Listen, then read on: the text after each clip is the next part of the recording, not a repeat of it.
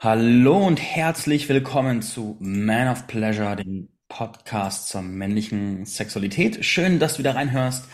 Ich habe heute ein weiteres Interview für dich. Und zwar wird es heute um das Thema Führen als Mann gehen. Riesenthema, Führung als Mann. Oh mein Gott, da kann man so viel dazu sagen. Und wir werden heute auch packende Inhalte dazu erfahren. Und ich habe einen Gast da, und zwar Johannes Ries. Johannes kenne ich, wir haben uns irgendwie auf Facebook mal kennengelernt, ich weiß gar nicht wie. Und live haben wir uns aber kennengelernt auf einem Event, das er mitgestaltet hat. Und es war ein Impuls for Man Event, hieß es. Da waren um die 100 Männer da, live zusammen an einem Tag. Und wir haben gemeinsam Hacker getanzt, wir haben Tauziehen gemacht und es gab inspirierende Vorträge und Johannes war ganz vorne mit dabei in der Orga und Moderation und Co. Und da habe ich ihn näher kennen und schätzen gelernt. Und er ist Vater, er ist Bruder, er ist Sohn, er ist Mentor und Trainer. Und bei ihm geht es um die Führung der Männer. Leadership im Leben übernehmen, Leadership in Beziehungen übernehmen. Und er ist ein Mann, der sich selbst lange belogen hat. Und er weiß, wie scheiße es ist und wie scheiße es sich anfühlt, ein falsches Leben zu leben. Nicht zu sich zu stehen und seine Wahrheit auch zu unterdrücken. Und umso mehr steht er heute dahinter und geht dafür, dass Männer in ihrer Wahrhaftigkeit ankommen und von dieser Position aus führen, weil unsere Welt braucht einfach ein anderes Level an Anführern.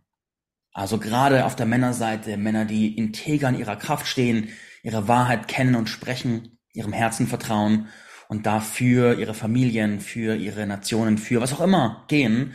Und da hilft er den Männern dabei. Also schön, dass du da bist. Willkommen, Johannes Ries. Vielen Dank für diese schöne Anmoderation, Marc. Es ist wundervoll, hier zu sein. Ähm, ich habe das genauso erlebt. Ich durfte dich näher kennenlernen bei unserem Event und bin sehr dankbar, heute hier zu sein und mit dir mich über dieses äh, spannende Thema auszutauschen. Und wie du sagst, da gibt es so viel zu, zu sagen. Und ich bin gespannt, wo unsere Reise heute in diesem Podcast-Interview hinführt. Ja. Lass uns zu Beginn mal einen Blick auf den Status quo werfen. Wie geht's den Männern im deutschsprachigen Raum mit dem Thema Führung? Hm, eine spannende Frage, denn ich habe das Gefühl aus dem, was ich erlebe, bei mir selber, in der Gesellschaft, ähm, was ich sehe, was ich bei meinen Kunden sehe, beim, bei den Männern, mit denen ich mich unterhalte, sehe, ist, dass da oft eine äh, große Diskrepanz ist zwischen dem Selbstbild und dem Fremdbild. Also wie nehme ich mich selber wahr? Ähm, und gestehe ich mir überhaupt ein, dass Dinge nicht so laufen, wie ich mir das wünschen würde? Ähm, und da fehlt eben oft der Mut hinzuschauen. Und dann bin ich nicht in der Führung, sondern dann bin ich in einem Folgen. Dann folge ich wie ein Fähnchen im Wind, dann folge ich der neuesten Meinung, dann folge ich den Statussymbolen der anderen, des Nachbarn. Dann muss ich das genauso machen. Dann bin ich ständig im Vergleich und dann bin ich nicht mehr in meiner authentischen Führungsposition, in der ich sage, hey, das ist mein Wert, das ist mein Wille und der soll jetzt bitteschön geschehen. Am besten in der Anbindung an das höchste Selbst oder wie auch immer wir das nennen möchten. Mhm, mhm. Das heißt, ich habe dich so verstanden, dass viele Männer glauben, dass sie eh ganz gut in der Führung sind, aber mhm. wenn man dann von außen hinguckt, dann merkt man, dass da sehr, sehr viel fehlt und dass sie eher, sage ich mal, Sachen nachlaufen, die ihnen angepflanzt wurden, als wirklich von einer Position der inneren Wahrheit auszuführen. Verstehe ich Ganz dich da genau. richtig? Ganz genau. Hast du sehr schön zusammengefasst. Ja. Ja, wie, wie kommt es? Also ich habe dieses Phänomen, das du beschreibst, dass Männer also schon führen, aber auch einfach weit weg von sich sind. Und dass dieses Element mit sich verbunden sein, aus dem Herzen führen, seiner Wahrheit führen, dass das gar keinen Raum hat und auch gar nicht bekannt ist. Wie ist das entstanden? Warum ist es so? Ui. Das äh, geht meines Erachtens sehr weit zurück. Ähm, das ist ein, eine kollektive Prägung sozusagen. Ähm, teilweise werden, also sprechen wir auch von kollektiven Traumata, die einfach da sind seit Generationen, seit, ähm, ja, wie gesagt, Jahrtausenden. Ähm, eine Prägung, die da ist im, im Sinne von Vorbildern, die normalerweise nicht da waren, beziehungsweise in einem, ja, es, es gibt diesen, es muss irgendwo diesen Moment gegeben haben, wo wir quasi aus dem Selbstkontakt rausgefallen sind und dadurch in eine, in eine Fremdbestimmung eingestiegen sind, die dann unser ganzes Verhalten im Leben, aber eben auch in der Führung, in der, in der Selbstverantwortung äh, bestimmt. Und die ist ziemlich ungesund. Ja, die ist nicht ähm, menschlich, sondern eben oft getrieben von den eigenen ähm, Erfahrungen, die oft nicht besonders positiv waren im Leben und die dann eher als eine Behinderung da sind. Ähm, und ich aber gleichzeitig mir das schön rede und sage, das ist doch normal, weil alle leben so. Mhm. Ich habe da neulich einen schönen Begriff gehört, die Normopathie. Ja, Eine kranke Gesellschaft, die aber einfach so kollektiv krank ist, dass alle sagen, ist doch normal. Das war der Dr. Mars, der das gesagt hat, ne? Ja, genau, genau. ich, in dem äh, neuen Film Philosophy, den ich auch echt super genial finde. Ja, genau, von Ben, werde wer du bist. Der war echt super. Ja, genau. Cool, hast du ihn auch gesehen. Ja, ja, ey, das ist, das ist genau das, was uns wirklich, ne, sie, sie behaupten das nicht nur, sie zeigen uns die Wege auf, wie es in die Freiheit geht.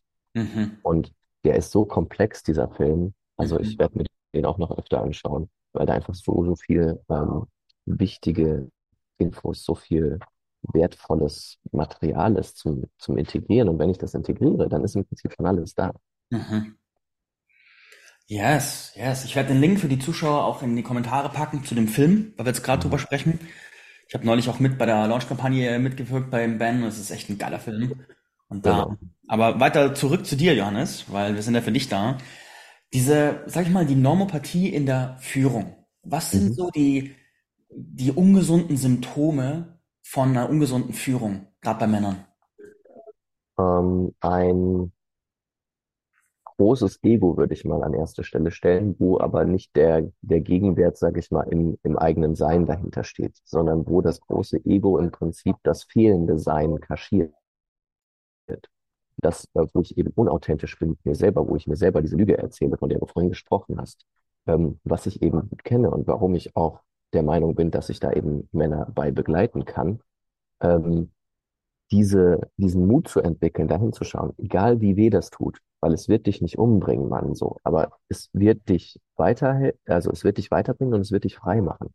Also, ähm, Kannst du das näher erklären? Wenn du sagst, das große Ego, das nicht im Sein so wie abgebildet wird, wie meinst du das? Was heißt das konkret? Genau, das war gerade mein M, weil ich überlegen wollte, wie, wie fasse ich das jetzt gut in Worte?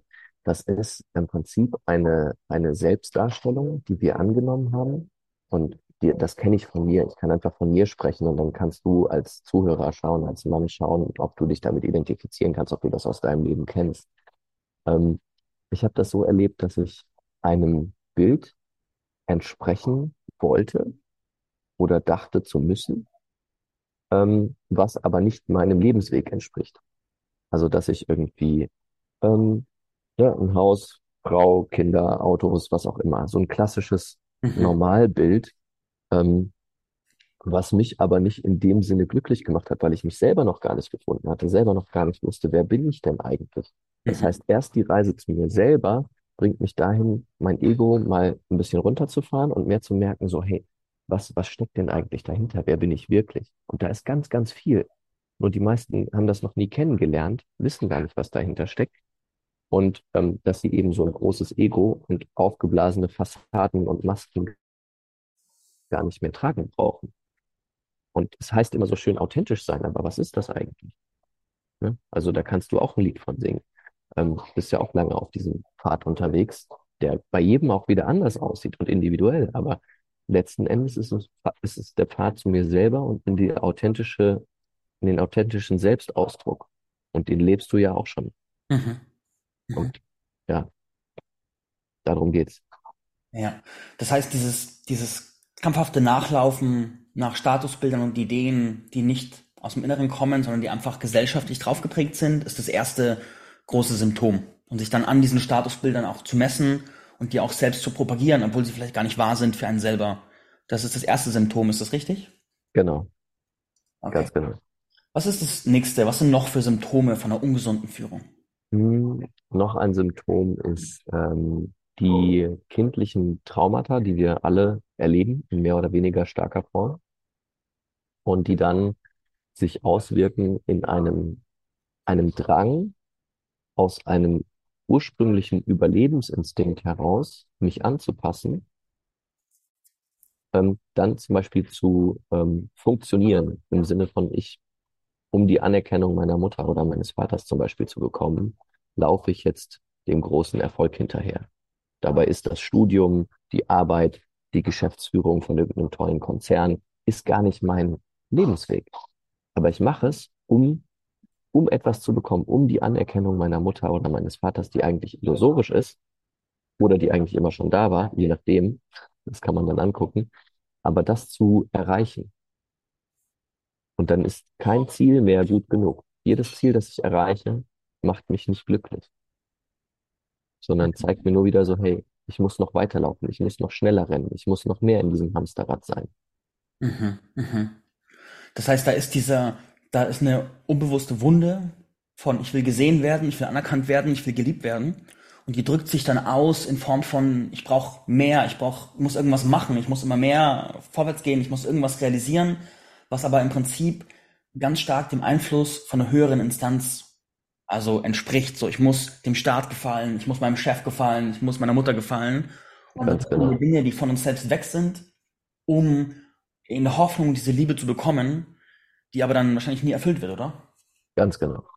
Außer ich gebe sie mir selber. Außer ich mache, ich, ich gehe diese Reise zu mir selbst. Ähm, ich begebe mich auf diesen Weg, ich trainiere mir diesen Mut an. Ne, dafür bin ich ja da, dafür bist du da. Du hast äh, die Räume hier zum Beispiel mit Men of Pleasure, wo eben der, der Zugang zur eigenen Sexualität nochmal klarer wird, was übrigens auch der nächste Punkt wäre oder einer der nächsten Führungspunkte, die schieflaufen. Ähm, aber dass da Räume sind, wo wir uns selber eben kennen und erfahren dürfen. Ja. Um das aufzulösen. Ja. Ich habe da so ein Bild im Kopf. Ich sehe so eine Familie zu Hause sitzen und der Vater sagt die ganze Zeit seinem Kind so, du musst still am Tisch sitzen. Mhm. Dann sagt das Kind so, warum? Und der Vater sagt, weil du es halt musst. Und im Endeffekt agiert er sozusagen den Willen seines Vaters aus, der den Willen seines Vaters ausagiert hat und keiner weiß mehr warum. Keiner kann erklären, warum das sinnvoll ist. Mhm. Aber man agiert halt einfach es aus, um diesem unsichtbaren Richter hinter sich zu gefallen. Um so unsichtbar seinem Vater zu gefallen und das weiterzuführen, was man halt nie erfüllen konnte. Ganz genau. Ganz genau. Das ist ein sehr schönes Bild. Hast du noch ein paar so Praxisbeispiele aus dem Leben, wo Männer sowas ausagieren, was dir einfällt? Mhm. Ähm, wenn ich einen Geschäftsführer erlebe oder davon höre, dass er eben tyrannisch geführt wird, ja, ähm, dass eben wie ja diktatorisch gesagt wird, so, du musst das jetzt so und so und so machen. Und mhm. da ein Menschenbild durchschaut, was äh, durchscheint, was von Angst und Misstrauen geprägt ist. Und wo eben Projektionen dann auch die Mitarbeiter, auch alle Menschen im Umfeld äh, ja, geworfen werden.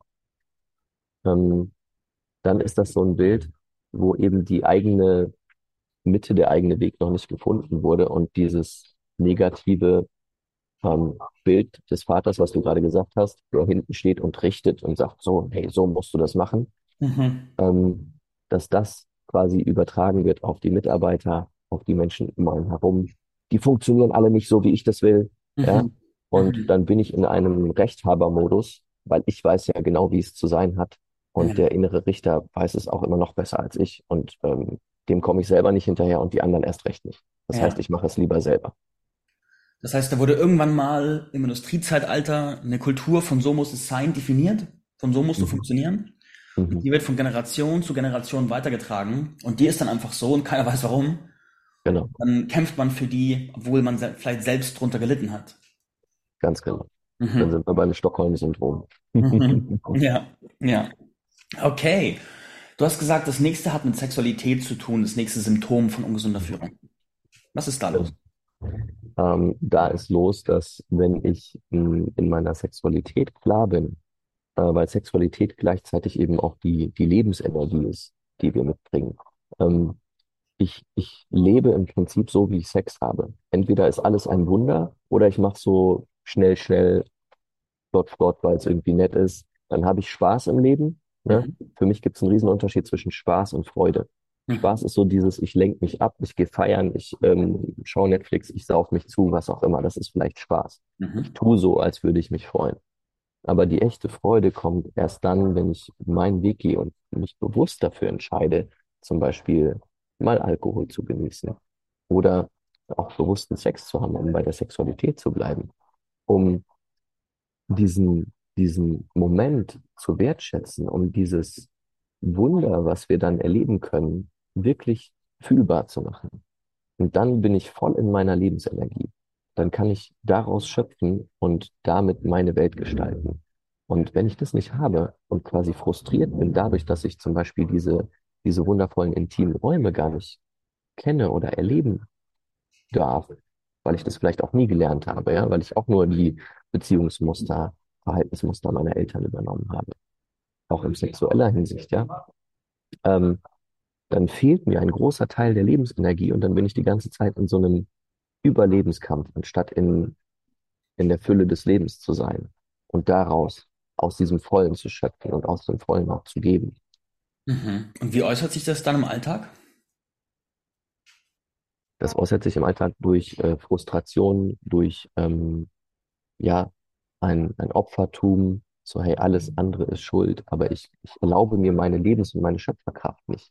Und deswegen versuche ich dann alles auf andere zu schieben, ähm, die dann nicht richtig sind, die ähm, mich ausnutzen, denen ich nicht vertrauen kann, wo ich die ganze Zeit Angst habe, dass irgendwer mir was wegnimmt, dass irgendwer besser ist und so weiter und so fort.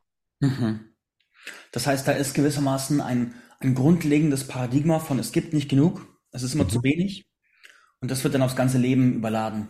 So, ich muss Genau, mit Ressourcen kämpfen, ich muss gucken, dass ich mehr bekomme als die anderen, ich muss andere ausboten. So ein genau, tiefes Kampf mit dem Leben Mindset, was dann einfach überall Stress produziert, wo der Mensch hinkommt. Meinst du das? absolut. Mhm. Sehr schön zusammengefasst. Mhm. Ja, danke. Okay. Gibt es noch weitere Symptome von ungesunder Führung? Hm,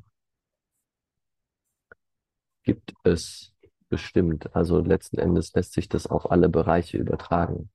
Ähm, ich erlebe überall, wo ich mit Menschen in Kontakt bin.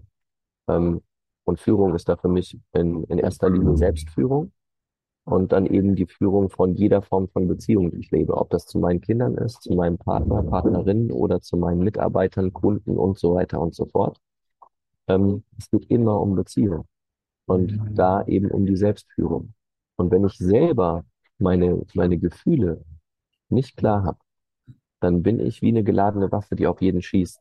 Und ich weiß Mhm. nicht genau, wohin, ne? Und wer es als, wen es als nächstes trifft. Mhm. Und deswegen ist es mein Job als Mann in der Selbstführung, ähm, die erstmal das Bewusstsein ähm, dafür zu entwickeln, was fühle ich eigentlich, also diese emotionale Kompetenz, für die ich auch stehe, ähm, zu entwickeln, um dann klar zu haben, wann nutze ich meine Wut und wie nutze ich sie Mhm. und für was. Weil die Wut kann eine sehr wertvolle Kraft sein, die uns in die Tat bringt, ins Umsetzen bringt. Weil viele wissen ganz viel, aber sie setzen nicht um. Und Mhm. dafür kann uns die Wut sehr dienlich sein. Aber das ist dieser, dieser nächste Punkt in der ungesunden Führung, dass die Gefühle gar nicht zugelassen werden. Weil wir alle irgendwo gelernt haben als Kind, so, hey nein, deine Wut ist nicht gut. Pack die weg. Deine Trauer ist nicht gut. Hör Ja. auf zu weinen. Indianer kennt keinen Schmerz. Ja. So, hör auf mit dem Scheiß. So. Und das mehr oder weniger hart. Manche mit Schlägen, manche einfach nur mit Worten, manche mit emotionaler Gewalt, mit Ablehnung, mit you name it, ne? Da sind so viele Ja. Möglichkeiten. Und das dann äh, im, im Leben zu erkennen, so, boah, ich, ich denke zwar, ich fühle, aber ich, ich fühle gar nicht. Ich habe gar keine Verbindung zu meinem Körper, zu meinen Gefühlen. Und damit auch keine emotionale Kompetenz. Mhm. Das fehlt mir dann, das fällt mir in der Führung auf die Füße. Ja. Ja. Weil dann, dann handle ich eigentlich immer aus einem, aus einem Automatismus heraus, der aber ungesund ist. Mhm. Und ich habe nicht die Entscheidungshoheit, die ich mir aber wünsche als Anführer, ähm, da selber entscheiden zu können, wie gehe ich jetzt mit der Situation um. Ja. Ja, ist auch spannend. Was ich gerade als Bild im Kopf habe, ist, es gibt Anführer, die fühlen den Raum und die fühlen die Menschen im Raum. Das Mhm. heißt, wenn, wenn ich in einer Gruppe bin und bin unterwegs und ich habe einen Anführer, der fühlt den Raum, dann bekommt er mit, was zwischen uns abgeht.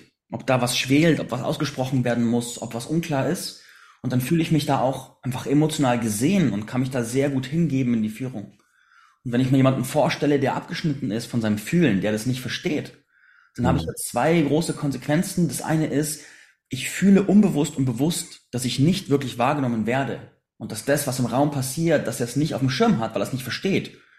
Und das andere ist, dass er ja dann, wenn er die Gefühle auch unterdrückt, die kommen ja trotzdem aus dem Schatten hoch. Und dann tickt er irgendwann aus oder kommt irgendwann eine volle Überreaktion, weil da kein Space für die Emotionen war und dann wird es irgendwann hässlich. Ja.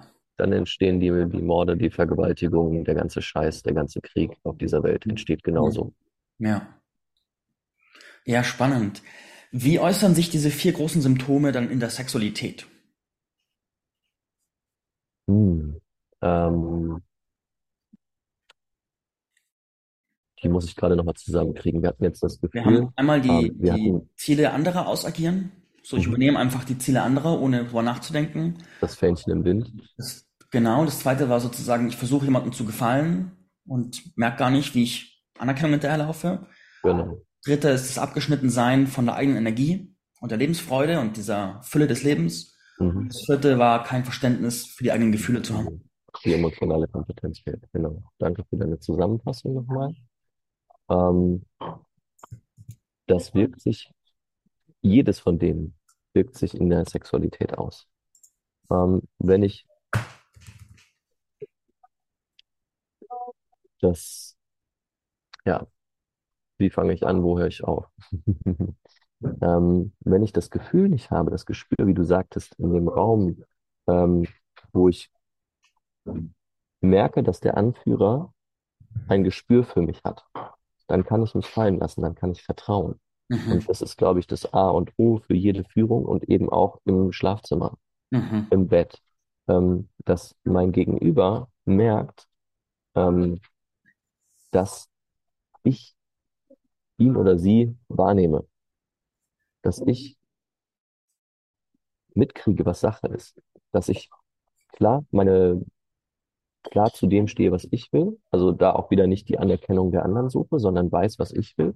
Da Mhm. sind wir bei dem zweiten Punkt und bei dem ersten Punkt auch, dieses Fähnchen im Wind, ähm, dass ich mitgehen kann, aber da auch auf mein Gefühl höre. Also das im Prinzip in eine Kombination bringe und dann ähm, in eine, in eine Führungsrolle gehen kann, um einen sicheren Raum zu schaffen, in dem voller Vertrauen echte Liebe und echte Verbindung stattfinden kann und echte Intimität Mhm. und nicht irgendeine Fassade oder irgendeine ein Performance-Denken, ähm, was dann vorherrscht und was irgendwelche Ziele hat, wie ein Orgasmus oder sowas. Mhm. Genau. Und dafür brauche ich eben auch wieder diese emotionale Kompetenz, um das wahrzunehmen, weil sonst bin ich schneller über irgendwelche Grenzen gegangen und habe quasi, ne, dadurch, dass ich nicht mit mir verbunden war, äh, vergewaltigt, ohne es zu wollen. Mhm. Ja, weil ich gar nicht mitbekommen habe, dass ich gerade über zwei, drei, fünf Grenzen gegangen bin. Ja. Ich kann da sehr viel Wahrheit aus der BDSM-Praxis finden. Also ich denke Hm. gerade an eine Frau, mit der ich eine Verbindung habe und sie gibt sich mir mit ihrem ganzen Wesen hin in diesem Ja. Spielsetting und liefert sich mir wirklich komplett in jeder Zelle aus und sie Mhm. tut es, weil sie ein tiefes Vertrauen hat, dass ich den Raum spüre, dass ich sie fühle, dass ich sie wahrnehme. Und sie hat es ein paar Mal, also da waren wie, sie hat es nicht bewusst getestet, aber sie hat es erfahren, dass ich sie fühle. Und je mehr sie das gefühlt hat, dass ich da auch präsent bin in dem sie wahrnehmen, dem Raum wahrnehmen, Mhm. desto tiefer wurde ihre Hingabe, desto offener wurde ihr Schoß und desto freier hat sie einfach ihr ganzes Wesen mir ausgeliefert für dieses Spielsetting. Da kann ich also so viel Wahrheit drin finden. Ja. Ja, danke für dieses Praxisbeispiel auch. Da ist es natürlich umso wichtiger, wenn ich wirklich auch ähm, zum Beispiel mit Fesseln arbeite oder sowas, wo dann wirklich ähm, die, die Chance auch nicht mehr gegeben ist, dass ich mich körperlich wehre oder so. Mhm. Ja. Äh, umso wichtiger ist dieses Gefühl, die klaren Absprachen auch da. Ähm, dafür braucht es auch Mut übrigens, Mhm. ne? Vorher diese klaren Absprachen zu treffen, den Mut zu haben, über die Details zu reden, die normalerweise verschwiegen werden, wo Mhm. normalerweise nicht drüber gesprochen wird. Ja. Zu sagen, hey, ich will das genau so und so und so. Ja, da haben wir auch den Punkt, dieses alte Paradigmen übernehmen. Genau, Ja, die alte, das alte Paradigma ist ja über Sex, Geld und den Tod spricht man nicht. richtig. Hinzugehen und zu sagen, stopp, hey, wir sprechen jetzt darüber. Wir lassen uns, wir setzen einen Rahmen, wir gehen tief in die Details rein, was da einfach passiert, ist ja ein, in sich ein Bruch mit alten Paradigmen. Ganz, ganz genau. Und das schafft aber wieder dann die Freiheit für den echten Kontakt, die echte Verbindung, die echte Führung, die echte Intimität, die echte Liebe. Mhm. Ja, ja. Und auch, was ich da auch Und raushöre, das in jedem auch, Bereich des Lebens. sorry. Und das in jedem Bereich des Lebens. Mhm. Was ich da auch raushöre, ist ja auch den Bruch mit dem Paradigma, dass ich mich als Mann nur mit einem sehr begrenzten Spektrum an Gefühlen zeigen darf und den Rest wegdrücken muss. Und dann zu sagen, hey, wir gehen einfach mit allem, was da ist, in Kontakt und machen diesen Vollkontakt-Sex auch emotional, ist ja in sich auch so ein krasser Bruch mit alten Bildern. Und auch mit, Cool. da kommt ja auch dieser Punkt des anderen gefallen wollens, auch den Frauen gefallen wollen.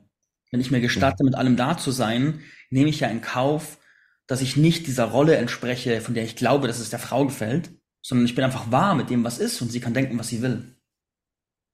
Genau. Und dafür brauche ich eine Unabhängigkeit. Und die kann ich mir nur entwickeln, wenn ich mein Ego ähm, systematisch, ich sag mal, integriere und zu dem Werkzeug mache, als dass es gedacht ist. Es ist nicht zu verteufeln, wie es auch manchmal in der spirituellen Szene zum Beispiel gemacht wird, sondern es ist ein Werkzeug, was mir zu dienen hat, aber nicht ich dem Ego zu dienen habe. Mhm. Und wenn ich das hinkriege durch meine Entwicklung, durch dieses zu mir selber finden, ähm, dann, dann kann ich das auch das wieder bewusst wahrnehmen und bin aber eben souverän und bin Mhm. nicht mehr ähm, dann direkt angekratzt, wenn irgendwie ein, Element von Ablehnung zum Beispiel kommt. Wo Mhm. früher mein Ego angekratzt war, so, oh mein Gott, jetzt hat sie mich abgelehnt, jetzt bin ich sauer, jetzt bin ich beleidigt oder was auch immer und Mhm. projiziere dann wieder meinen Scheiß auf sie Ja, und braucht das nicht mehr. Und ja, dann können die echten Räume entstehen, wo auch ganz, ganz viel Heilung möglich ist zwischen Mann und Frau. Das ja, erlebe ich auch immer mehr in meinen Beziehungen. Das ist wunder, wunderschön, was da alles möglich ist an Heilung. ja. Ich würde das total gerne noch als so fünften separierten Punkt aufführen, was du gerade gesagt hast. Mhm. Dieses Bewusstsein über zum Beispiel Projektion. Ja. Wie kann man das nennen? Das Bewusstseinsbewusstsein. Das Bewusstsein darüber, wie wir als Menschen auch funktionieren, wie wir Metabewusstsein. funktionieren. Metabewusstsein, genau, Metabewusstsein, das ist ein tolles Wort. Das finde ich auch einen so, so wichtigen Punkt. Weil jemand, gerade mein persönliches Erleben ist, ich habe Schwierigkeiten, jemanden als Anführer zu akzeptieren, der kein Metabewusstsein hat. Und der nicht checkt, wann er in Projektion fällt, wann er in Schatten fällt, was ein Schatten ist und so weiter. Wenn jemand Mhm. das nicht checkt, dann folge ich dem nicht. Ganz genau. Und dieses Thema haben dann aber viele, ähm, dass sie eben nicht dieses Metabewusstsein haben, dass sie selber gar kein Bewusstsein haben, gar kein Selbstbewusstsein Mhm. für ihr Selbst, für ihr niederes Selbst, für ihr höheres Selbst, gar kein Selbstbewusstsein. Mhm. Mhm. Und deswegen halt nur dieses Ego aufrechterhalten und die Fassade, wie Ja. sie es gelernt haben. Und dann sind sie natürlich, äh, logischerweise werden sie nicht ernst genommen. Und das Mhm. kriegen sie natürlich mit. Sie fühlen den Schmerz, nicht ernst genommen zu werden. Mhm. Und das versuchen sie zu kompensieren, dadurch, dass sie Macht ausüben. Die Macht, die ihnen durch ihre Position zur Verfügung gestellt wurde. Mhm. Und da sind wir beim Thema Machtmissbrauch, der dann ganz schnell dabei ist. Lass uns, lass uns da reingehen, Machtmissbrauch. Hm. Wo erlebst du, dass speziell Männer Macht missbrauchen? Oh, an ganz, ganz vielen Stellen. Mhm. Ähm, gleichzeitig finde ich, das ist ein super ähm, sensibles Thema, ähm, denn es gibt ganz viel Männerbashing, sage ich mal, Mhm. der anderen Seite. Mhm. So, natürlich ist es super wichtig, dahin zu schauen, wo missbrauche ich meine Macht als Mann gegenüber meinen Kindern, meiner Partnerin, meinen Mitarbeitern, ähm, meinen Untergebenen im Unternehmen, vielleicht auch im öffentlichen Dienst oder sowas. Ähm, wo habe ich dann noch nicht die eigentliche innere Größe entwickelt und muss das kompensieren durch, dadurch, dass ich jemand anders fertig mache. Mhm. Ähm, und gleichzeitig jetzt eben nicht in das, in dieses, ähm, alle Männer sind schlecht zu verfallen, weil mit dem Bild bin ich aufgewachsen und das hat Mhm. mich, das hat mich geschädigt. Ja, da musste ich erstmal ähm, durch eine Initiation gehen. Weil das ist nochmal ein spannendes Thema für sich. Ähm, vom Jugendbewusstsein ins, ins Erwachsenenbewusstsein zu kommen. Dafür braucht es eine Initiation. Und das ist seit Tausenden von Jahren systematisch abgeschafft worden. Dass wir eben nicht mehr automatisch oder dass wir nicht nur dieses, diesen Ritus haben, ins Erwachsenenbewusstsein zu kommen. Mhm. Und, ähm, und dann bin ich in diesem Jugendbewusstsein und muss die ganze Zeit meine Ellbogen ausfahren, weil ich die ganze Zeit in diesem Vergleich bin und noch in diesem, boah, ich, ich, ich muss irgendwie besser sein als der andere. Mhm. Und ich muss es beweisen. Und dafür muss ich den anderen niederdrücken, fertig machen. So wie vielleicht auf dem Schulhof oder wie ich vielleicht früher schon gemobbt wurde. Das muss ich, muss ich denen jetzt zurückzahlen. Oder, oder, oder. Das sind alles diese ungesunden Neuro, normopathischen äh, Verhaltensmuster. Mhm. Mhm. Ja. Also dieses, ich höre dieses Gefühl raus von, ich kenne meinen Platz nicht. Das bedeutet, ich muss an jedem Platz mit jedem kämpfen, um irgendwie einen Platz an der Sonne zu haben. Und steige nie aus aus diesem Konkurrenzbewusstsein von überall sind Feinde oder es ist nicht genug da und ich muss irgendwie, ich kann gar nicht richtig da sein, entspannen und auch mit meinen Brüdern präsent sein, weil es ist ein ständiger Kampf um, um Sonne. Genau, genau. Und deswegen sind die Räume unter Männern auch so wichtig, um das erstmal zu erleben, wie das sein kann, ähm, dass sich Männer untereinander öffnen. Mhm. Ähm, denn ich erlebe immer wieder, wenn eine Frau im Raum ist, Mhm. völlig egal welche Frau, sie bringt ihre weibliche Energie mit rein und schwupp ändert sich die komplette Raumesenergie in Mhm. ein, teilweise je nachdem wie bewusst die Männer sind, aber in ein Gockelgehabe. Ja. Ich muss irgendwas beweisen. Ich bin wieder in dem alten Muster. Ich muss in irgendeiner Art und Weise fu funktionieren, um ne, den Pfau zu spielen, um meinen Status zu zeigen, um die Frau zu gewinnen für mich, Ja. um die anderen auszustechen. Und Ja. das ist so ungesund. Und dann, und dann, ne, es gibt dieses schöne Lied, kommt mir gerade so rein, das zweite Gesicht von Peter Fox. Das lebt in jedem von uns. Und das ist meine Entscheidung in meiner Selbstführung, ob ich dieses ungesunde zweite Gesicht äh, zulasse oder nicht. Mhm. Ob ich, um Recht zu haben, ähm, Pfeile rausschieße gegen meine Freunde, gegen meine Familie, gegen meine Liebsten, die verletzend sind, nur um Recht zu haben. Um nachher zu merken, boah, scheiße, ich habe viel mehr kaputt gemacht, als ich eigentlich jetzt gewonnen habe. Weil ich Mhm. habe gar nichts gewonnen. Niemand hat gewonnen. Ja. Das führt uns zu einer spannenden Frage, der konsequenten Folgefrage. Wie kann ich denn als Mann zum guten Anführer werden? Hm, schöne Frage. Ähm, indem ich meinen Rucksack, den wir alle tragen, ähm, und wo die, die Themen der Vergangenheit drin liegen, ja, ähm, ein, ein toller Coach hat mal gesagt, äh, aus Erfahrung oder Erfahrung erzeugt Schwerstbehinderung. Weil ich dann immer glaube, dass die Erfahrung, die ich gemacht habe, und typischerweise als kleines Kind noch sehr unbewusst, ähm, ist die Norm, ist der Mhm. Standard. Mhm. Und dann glaube ich, diese Behinderung sei real und normal Mhm. und trage die weiter mit mir durch mein Leben. Und jetzt ist mein Job als Anführer, diesen Rucksack nach vorne zu nehmen, da reinzuschauen, zu gucken, hey, was davon ist mir denn eigentlich noch dienlich? Vielleicht gibt es noch irgendein Überlebensmuster, was mir dienlich ist. Vielleicht sehe ich aber auch ähm, irgendeinen Stein, der so schwer ist, der mich mein ganzes Leben belastet hat und ich möchte lieber mit leichtem Gepäck reisen und Ja. möchte den raustun. Dann ist das mein Job. Oder den zu verwandeln und zu sagen, so, hey, ich mache aus diesem Stein einen Goldschatz und pack den in meine Schatzkiste, in die Schatzkiste meines Lebens. Und mit der vollen Schatzkiste, wenn ich meinen ähm, Mist sozusagen, ne? Der Mist, der kann ja Dünger sein für das, was dann neu wächst. Den, den Mist alchemisiert habe in ein Gold, in eine neue Pflanze, in ein neues Wachstum, dann kann ich das teilen mit meinem Umfeld, mit meinen Brüdern, mit meinen Schwestern und dadurch entsteht wirkliches, menschliches, echtes Wachstum. Mhm. Und dann bin ich meines Erachtens ein ähm, ja, Anführer, der das eben auch verdient hat als Wort und der da weise mit umgeht, weil er das Bewusstsein hat, dass wir alle diesen Rucksack tragen. Das heißt, die erste große, ja, ich sag mal so, die erste große Pflicht des Anführers ist Persönlichkeitsentwicklung, den Rucksack Ja. alchemisieren. Ja, ganz genau. Ja. Der erste Schritt, also es kommt immer von innen heraus. Mhm. Es, es heißt ja auch, du, du ähm, siehst die Welt nicht, wie sie ist, sondern du siehst die Welt, wie du bist. Mhm.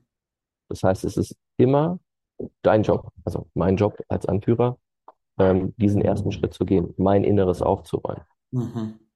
mir die Maske im Flugzeug selber aufzusetzen, damit ich anderen helfen kann. Ja. Schön. Was ist der nächste Schritt? Was brauche ich noch, um ein guter Anführer zu werden? Hm. Der nächste Schritt ist, ähm, ein Interesse am Gegenüber. Ein, ein Interesse, ein echtes Interesse, was sich nur entwickeln kann durch ein gesundes Menschenbild, meines Erachtens nach, ähm, vom Gegenüber. Dass egal welche Projektionen ich habe, ne, das habe ich, dafür habe ich vorher die Persönlichkeitsentwicklungsarbeit gemacht, Mhm. ähm, zu sehen, oh, der hat Tattoos, der hat einen Irokesen, der sieht alt aus, der hat dieses und jenes, der sieht aus wie ein Alkoholiker, was auch immer ich für Urteile habe über diesen Menschen, die beiseite zu stellen und zu sagen, hey, wer bist du wirklich als Mensch? Mhm. Mhm. Und dann ein ganzheitliches Bild zu entwickeln. Aus diesem Erfahrungsschatz, hey, ich habe selber meinen Rucksack angeschaut, ich kenne das von mir. Ich habe vielleicht andere Behinderungen in meinem Leben gehabt als dieser Mensch. Die drücken sich vielleicht anders aus, ähm, aber wer bin ich darüber zu urteilen? Mhm. Mhm. Und da in eine Demut zu gehen, zu sagen, wow, ähm, auch eine, eine, ich sag mal, Schöpfungsbewusstsein zu entwickeln, dass jedes meiner Worte Realität erschafft und dass ich vielleicht auch mit einem schlechten Wort, mit einem, hey, du kannst das nicht, du bist zu blöd dafür. Boah, was hast du da schon wieder gemacht? Damit kann ich so viel kaputt machen in der Ja. Seele eines anderen Menschen, in der Seele meines Kindes, ja, wo ich selber auch er erlebe, was ich meinem Sohn zum Mhm. Beispiel mitgegeben habe, was ich jetzt gespiegelt bekomme und was mir, was mich auf der einen Seite krass triggert und auf der anderen Seite ein super ähm, Lernfeld ist, wo ich merke, so, okay, da bin ich schon souverän, da habe ich das für mich schon geklärt und da noch nicht. Ja. Ich sehe da eine sehr schöne, bei diesem Punkt, Interesse am Gegenüber und Menschenbild updaten. Da sehe ich ein Mhm. paar sehr spannende Übertragspunkte. Das erste ist, in der Corona-Zeit habe ich mir die Kommunikation der Behörden, der Autoritäten zum Volk angeschaut. Und da ist ja auch ein sehr klares Mhm. Menschenbild kommuniziert worden. Und dieses Menschenbild war ein ausgestreckter Mittelfinger, und zwar mit aller Deutlichkeit.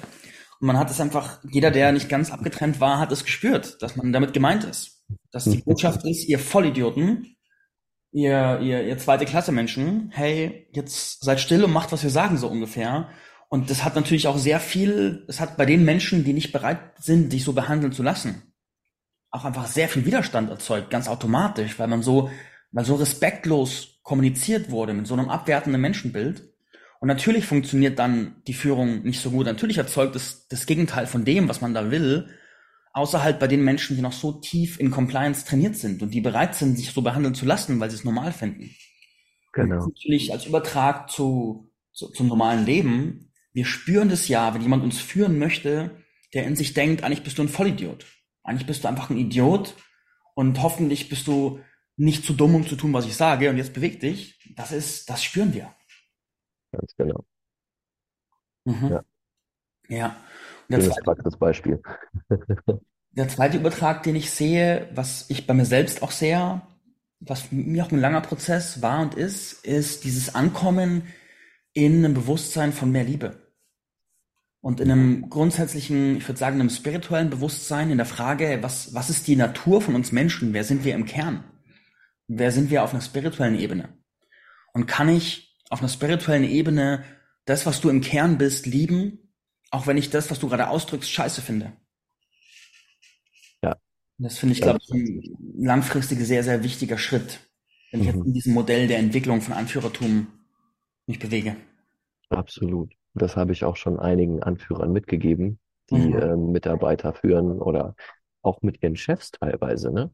Mhm. Ähm, sagen so, hey, was ist denn das für ein Chef? Ich habe null Respekt vor dem, weil der versteht nicht, was ich ihm sage. Mhm. Dann sage ich, ey, ey, das ist nicht sein Fachgebiet. Er hat ganz andere Aufgaben, er hat ganz andere Fähigkeiten, mit denen er in dieser Welt steht. Und Mhm. es ist dein Job zu gucken, was ist deine Aufgabe und ihm das so zu vermitteln, dass er es entweder verstehen kann oder die nötige Nachsicht zu haben, zu sagen so, hey, ich erkläre es dir nochmal oder ähm, ähm, genau, mit, mit Verständnis eben da umzugehen. Nicht zu Ja. sagen, oh, was für ein Idiot, nur weil der das nicht versteht. Mhm. Auch da wieder die Sachebene von der menschlichen Ebene zu trennen.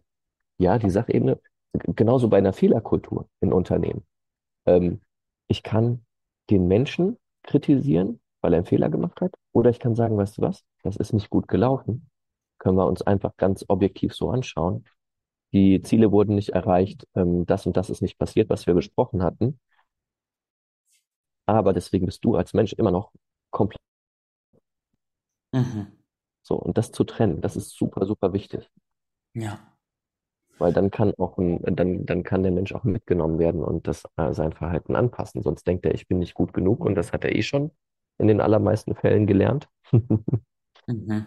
Und ähm, dann entstehen nur weitere Verwerfungen im Unternehmen, in der Beziehung und so weiter. Ja. Okay, was ist der dritte Schritt, um ein guter Anführer zu werden? Der dritte Schritt, um ein guter Anführer zu werden, ist, ähm,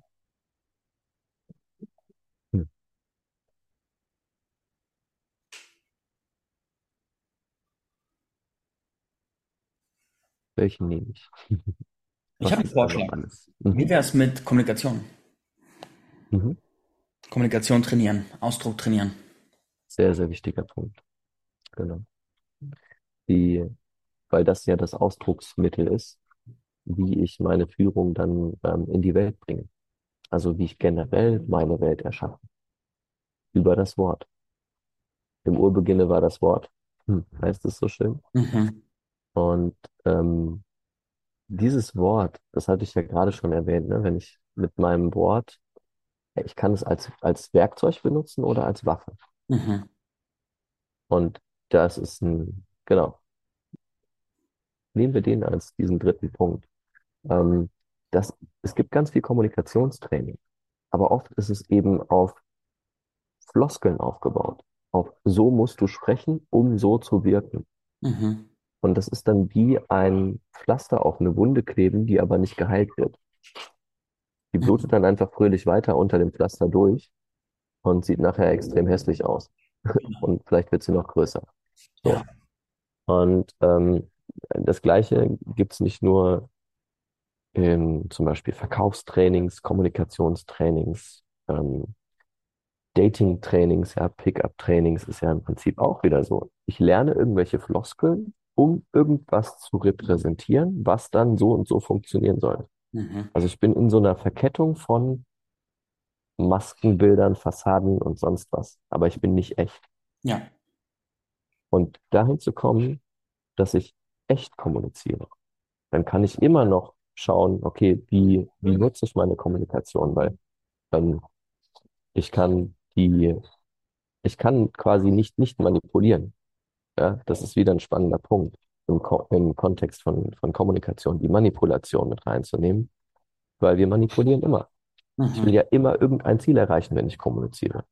Ja. Auch jetzt, ich kommuniziere mit dir, weil wir beide uns Kunden wünschen, weil wir be- beide Räume aufmachen wollen, um Menschen zu unterstützen, weil wir beide auch höhere Ziele haben, eine größere Mission haben, auf der wir uns zusammengefunden haben und gesagt haben, so, ey, geil, lass uns das in die Welt bringen. Das ist unser Ziel, mehr Menschen damit zu erreichen, Mhm.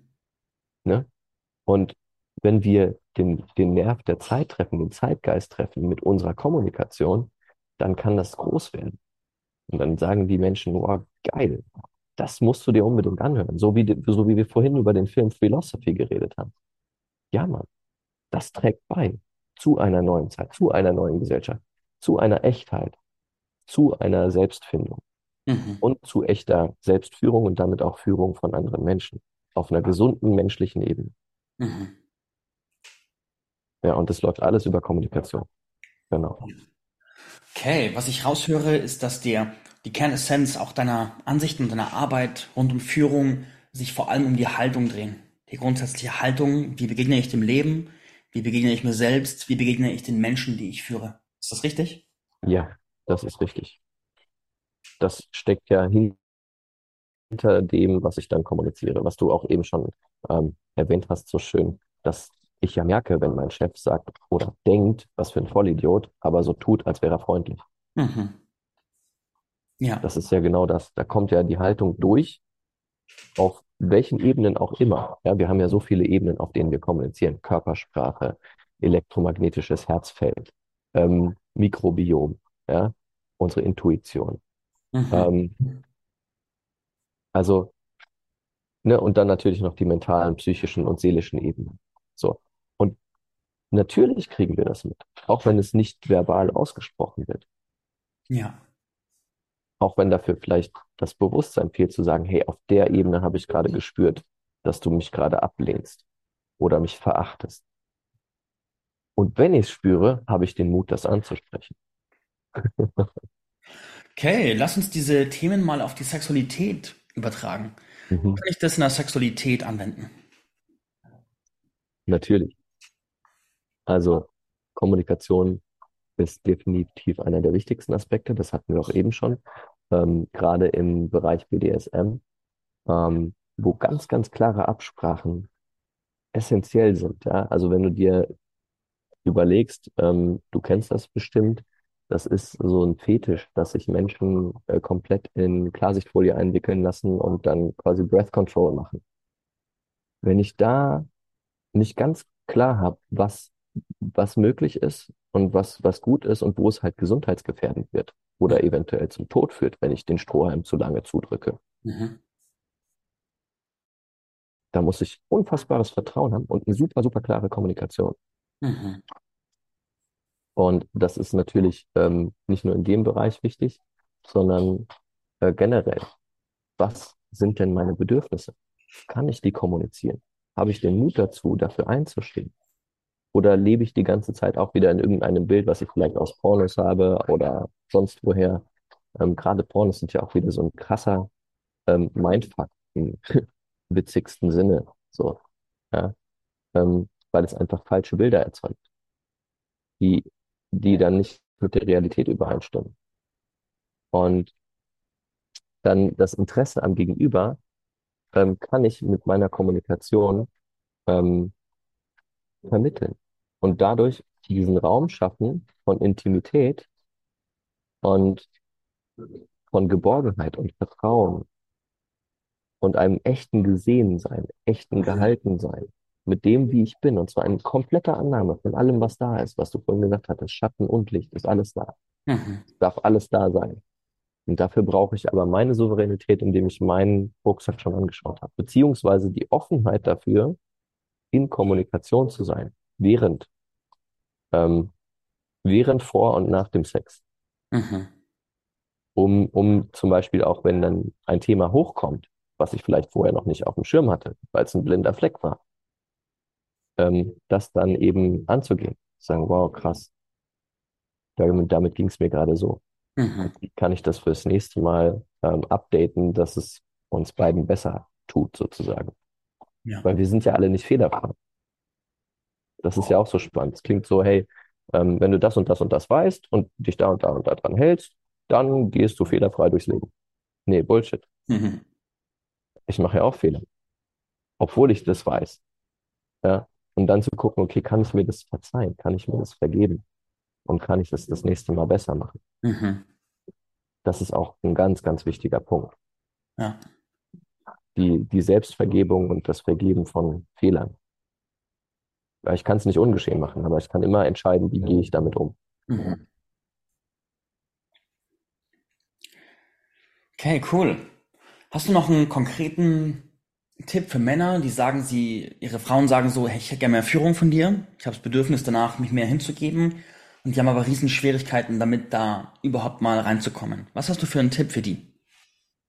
Hm, komm zu uns. Komm zu Marc, komm zu mir. Äh, geh, begib dich in ähm, Männerkreise, in Männergemeinschaften, ähm, wo Männer dabei sind, die das schon länger machen. Nicht einfach nur dein Freundeskreis. Ähm, ich habe gestern mit einem Mann gesprochen, ähm, da war offensichtlich so, ey, ich bin doch schon Mann, was willst du mir eigentlich erzählen? Und ich habe ja auch Freunde, mit denen kann ich ja auch schon reden. Ja, kannst du. Nur, wo ist, also wie ist das Bewusstsein? Wie ist die Haltung in deinem Freundeskreis? Such dir Männer, die dein, die deine Perspektiven erweitern, die deinen Tellerrand erweitern, deinen Horizont erweitern, ähm, die führen können, um dir ein Beispiel an denen zu nehmen, um zu sehen, ach, so kann Mann sein auch sein, Mhm. dir neue Vorbilder zu suchen. Ja, und das ist das, wofür ich auch gehe, dass wir neue männliche Vorbilder haben, mehr Könige in unserer Gesellschaft und weniger Tyrannen. Mhm. So, weil daran kann ich mir ein Beispiel nehmen. Ich kann sagen, boah, so geil, ähm, wie der Marc hier dieses Gespräch führt. Ja, wie du mich gerade unterstützt hast mit dem dritten Punkt. Mhm. Geil, danke dafür. Ja, und das anzunehmen, ohne mich dafür selber weniger wert zu fühlen. Weil das, da war ich früher. Und das Mhm. kenne ich und das sehe ich überall. so, hey, ich habe Hilfe angenommen. Nee, das ist was Schlechtes. Mhm. Nein, das ist Stärke. Das ist, wow, wie schön. Da können wir uns gegenseitig bereichern. Und das geht sehr, sehr gut in äh, gleich, gleichgeschlechtlichen Gruppen, Ja. um dann nachher das zu integrieren, auch im Schlafzimmer. Und da eben diese Führung dann auch an den Tag zu legen. Okay, dann kommen wir zur letzten Frage für heute. Wie kann man mit dir arbeiten?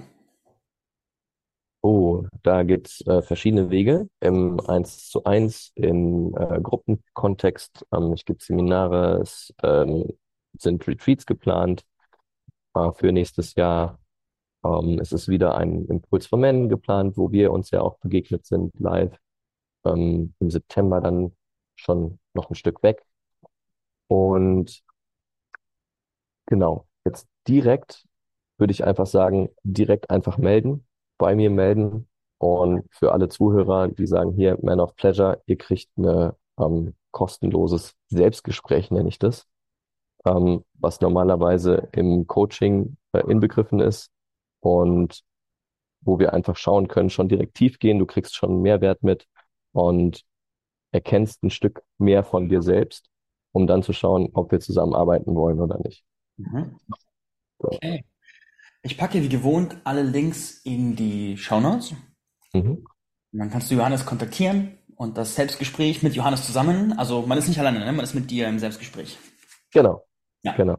genau. In, in, also ja, und um sich selber äh, mehr kennenzulernen, um vielleicht auch das Selbst neu zu entdecken und im ganz spirituellen Kontext, in dem Sinne, dass wir alle eins sind und wir quasi mit uns selber sprechen, Mhm. wenn das schon als Verständnis vorhanden ist. Mhm. Okay. Cool. Ich danke dir für dein Dasein und für deine Antworten. Liebe Zuhörer, ich hoffe, ihr habt wieder viel mitgenommen zum Thema männliche Führung und zur Klarheit darüber, was für eine Haltung es braucht und was für eine Perspektive es braucht, um einfach ein richtig guter, gesunder Anführer zu werden. Und unsere Welt, ja, braucht es einfach mehr und mehr und mehr Männer in ihrer Kraft, die auch richtig gut führen können. Johannes, danke. Liebe Zuhörer, danke fürs Einschalten und bis zum nächsten Mal in Man of Pleasure. Macht's gut. Danke dir, lieber Marc. Vielen Dank. Bye.